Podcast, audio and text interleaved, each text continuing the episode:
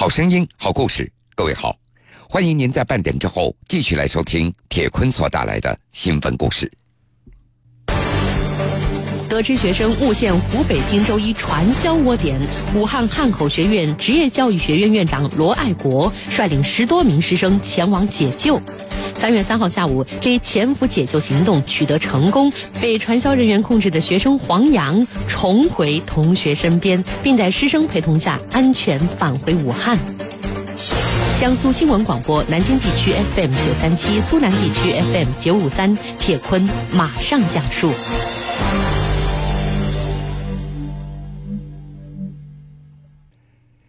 今年二十一岁的黄洋，他是云南昭通人。去年他才到武汉汉口学院职业教育学院读书。今年的春节期间，黄洋的父亲告诉他，当地有补助政策，家里准备贷款建三层楼的新房。黄洋他也不忍心父母被这一二十万元贷款压得喘不过气来，于是就想到了弃学打工来赚钱，帮着家里减轻一点负担。今年大年初七，黄洋瞒着父母，将弃学打工的想法告诉了自称名字叫做黄小燕的一个女网友。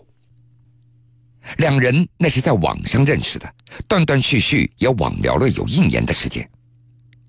听了黄洋的想法，王小燕她声称自己在湖北荆州一家酒店做服务员，她告诉黄洋可以介绍他到荆州的电子厂去打工，每个月可以挣到四五千元。听到每个月可以挣到这么多，二月十三号，黄洋对父母谎称要返回学校，他独自一个人就赶到了湖北的荆州。第二天，黄洋就见到了王小燕，对方又是请吃饭，又是带他去见荆州的一些朋友。但是，一见到这些朋友，黄洋就傻眼了。这些人把黄洋带到沙市一个老旧的小区里。一进门，客厅里坐着两男三女。几个人热情的有点过头了，不但挨个和黄洋握手，并且还打了一盆热水要帮着黄洋洗脚。这样的热情的举动也让黄洋一时难以适应。在房间里还有二十多名男男女女席地而坐在聊天。黄洋的脑子里一下子就闪过，完了，他们是搞传销的。因为多年之前，黄洋的三叔也曾经误入传销，这些男女的举动和三叔讲述的传销人的特征那是一模一样。黄洋拉着行李箱就想走，但是被这一群人硬生生的给拉住了。由于自己太瘦弱了，看到对方人又多，黄洋也只能够留下来。在房间里，不断有人找他搭讪，还有人过来上课。上课的内容都是讲如何拉人购买一款两千九百元的化妆品，如果每个月都能够拉两个人加入这个团伙，三年以后这个人的月收入就能有二十三万元。除了上课，甚至连上厕所那都有人跟着，下楼买烟也会有人陪着。黄洋他本来想给手机充个电，可是，一转眼手机不见了，一点自由都没有。黄洋他就想逃跑，可是处处都受到监视。黄洋他也想过报警，但是最终还是放弃了，因为就在二月十七号，他亲眼看到一名被骗来做传销的小伙子悄悄报警了。可是警车刚停到小区的门口，传销人员就四处奔逃了，那名小伙子也不知道被押到什么地方去了。所以黄洋觉得只能够暗中求救才能够逃出去。现在回头想想，那段时间黄洋觉得自己真的是当了几天的演员了。要想逃离，必须要先拿回自己的手机，然后找机会发短信给同学和家长，再由他们来报警。只有这样才能够获救。为此，黄洋他假装配合，开始演戏了。传销人员怎么做？他就跟着怎么做。除了告诉头目罗某自己想加入传销组织以外，黄洋还假装积极的听课，主动和其他人员进行聊天、打扑克。看到这样的表现，传销组织的头目也就放松了对黄洋的警惕。二月十九号，黄洋终于拿到手机了，要获得了和家里人通话的机会。但是第一次和家人和同学打电话，黄洋被要求要用免提。传销组织的头目罗某就在一边听黄洋和家人对话，一边还要求黄洋不要说自己在荆州。没办法，黄洋也只能够照着做。无论是家人还是同学，他只能够撒谎：“爸爸，我不想上学了，我现在正在宜昌打工呢。”陈瑜，我不上学了，我现在正在缺钱用。其实，在和家人和同学的通话当中，黄洋也多了一个心眼儿，他故意显得低声下气，希望引起同学的注意。学校报到的日期那是在二月十七、十八号这两天，但是黄洋却迟迟没有到学校，并且电话也不接，这就引起了同学和老师的怀疑。学校和黄洋父母取得联系之后，发现他离开家已经有好多天了，并且所有人都联系不上了。汉口学院职业教育学院的院长罗爱国当时就判断，黄洋可能被传销人员给控制住了。后来，学生们也反映说，黄洋曾经打过电话说要退学，这更加坚定了罗爱国院长的判断。就算退学，那也要办手续呢。罗爱国院长此后让学生继续和黄洋取得联系，可是此后的很多天，黄洋的电话始终打不通，直到二月二十五号。二十五号那天，黄洋趁着单独上厕所的机会，悄悄地给同学陈瑜发了一条短信。短信写了一句话：“我被骗了，现在在荆州，落入了传销团伙，记得要报警。”黄洋后来回忆，那个时候为了找机会给同学发短信，他一天要上二三十次的厕所，他瞅准没有人陪同，才能够联系到同学。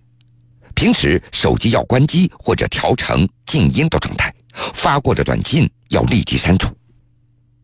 虽然得知黄洋正在荆州，可是他到底具体在哪儿呢？罗爱国院长和同学们也非常的焦急，因为黄洋并没有告知自己的具体的位置。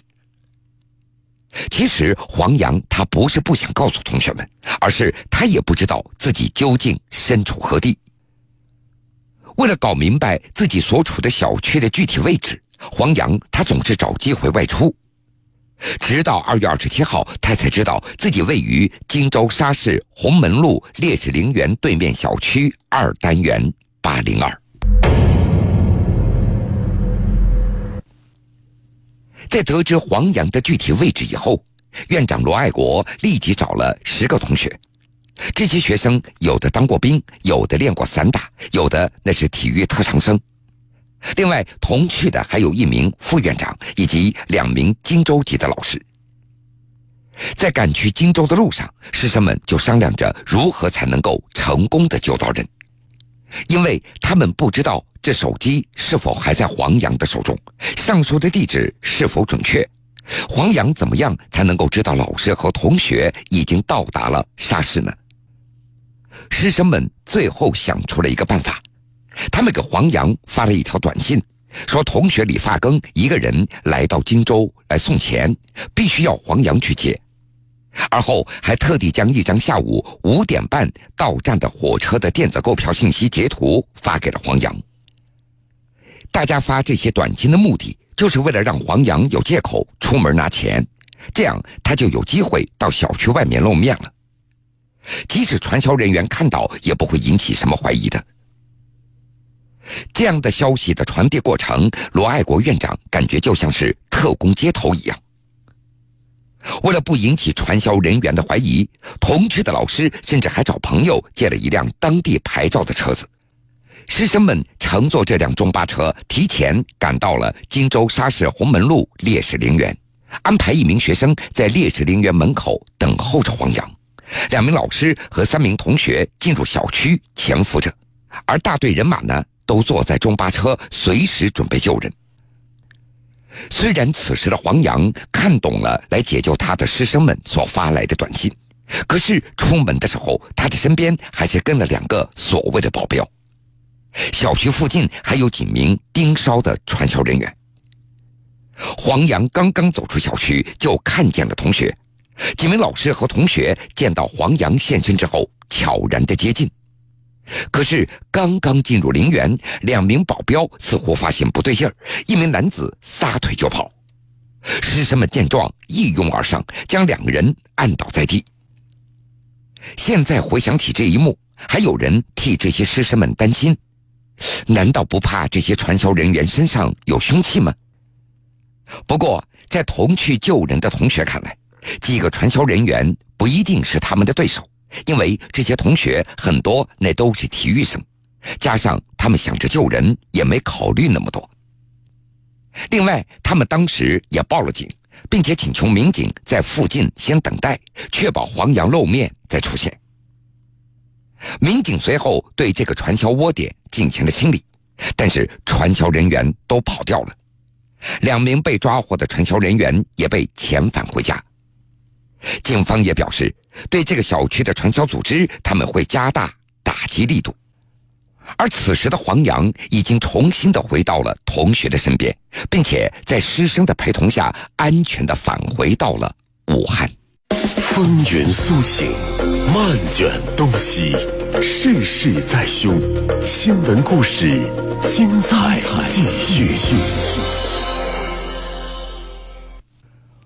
黄洋去学打工，被骗入了传销团伙，学校师生潜伏营救，而下面这位小伙子同样为了营救陷入传销组织的女朋友，他竟然无奈的进入传销窝点卧底了十多天。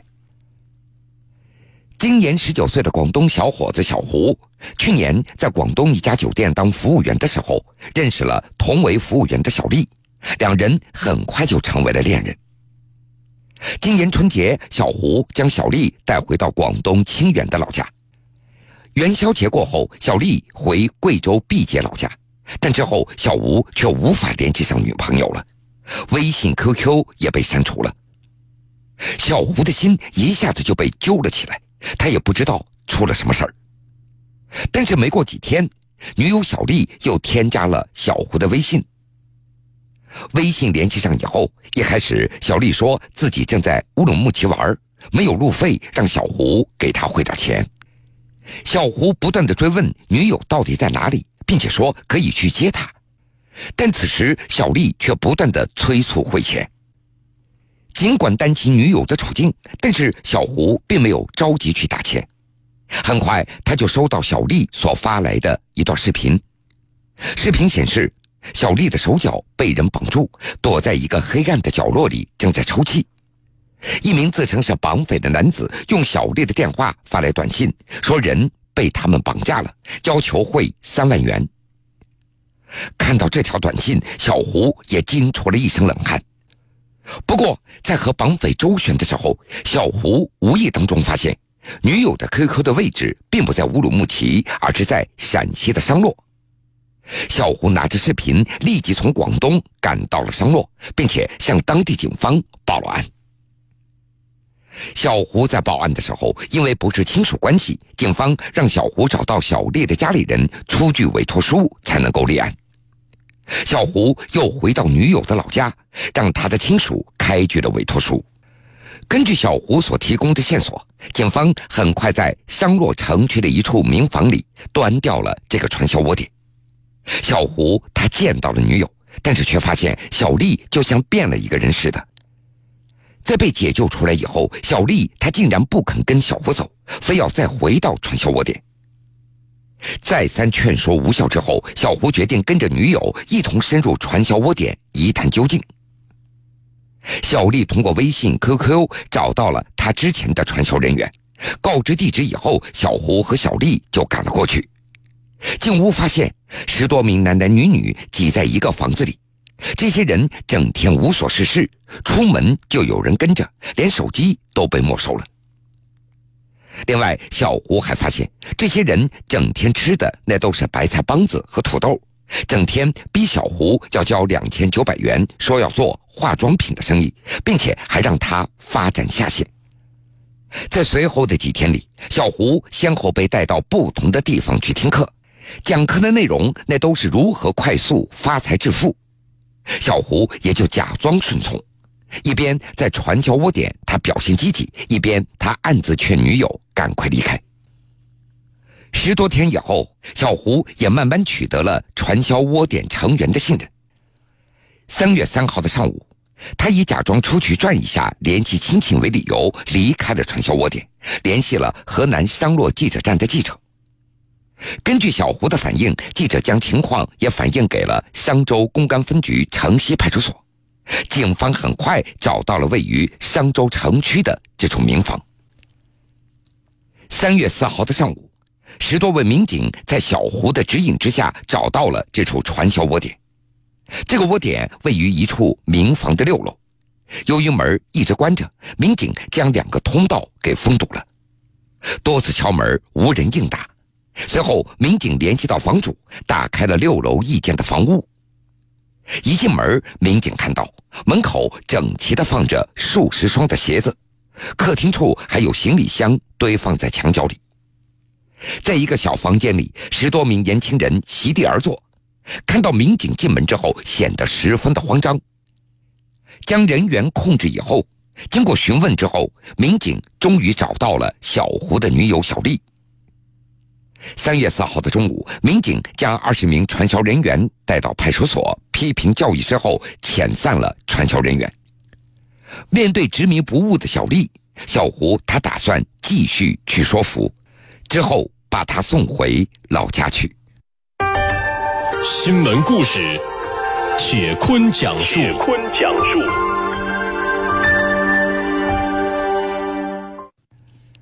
传销真的是害人害己，有人一旦被洗脑了，做出来的举动也会让人匪夷所思。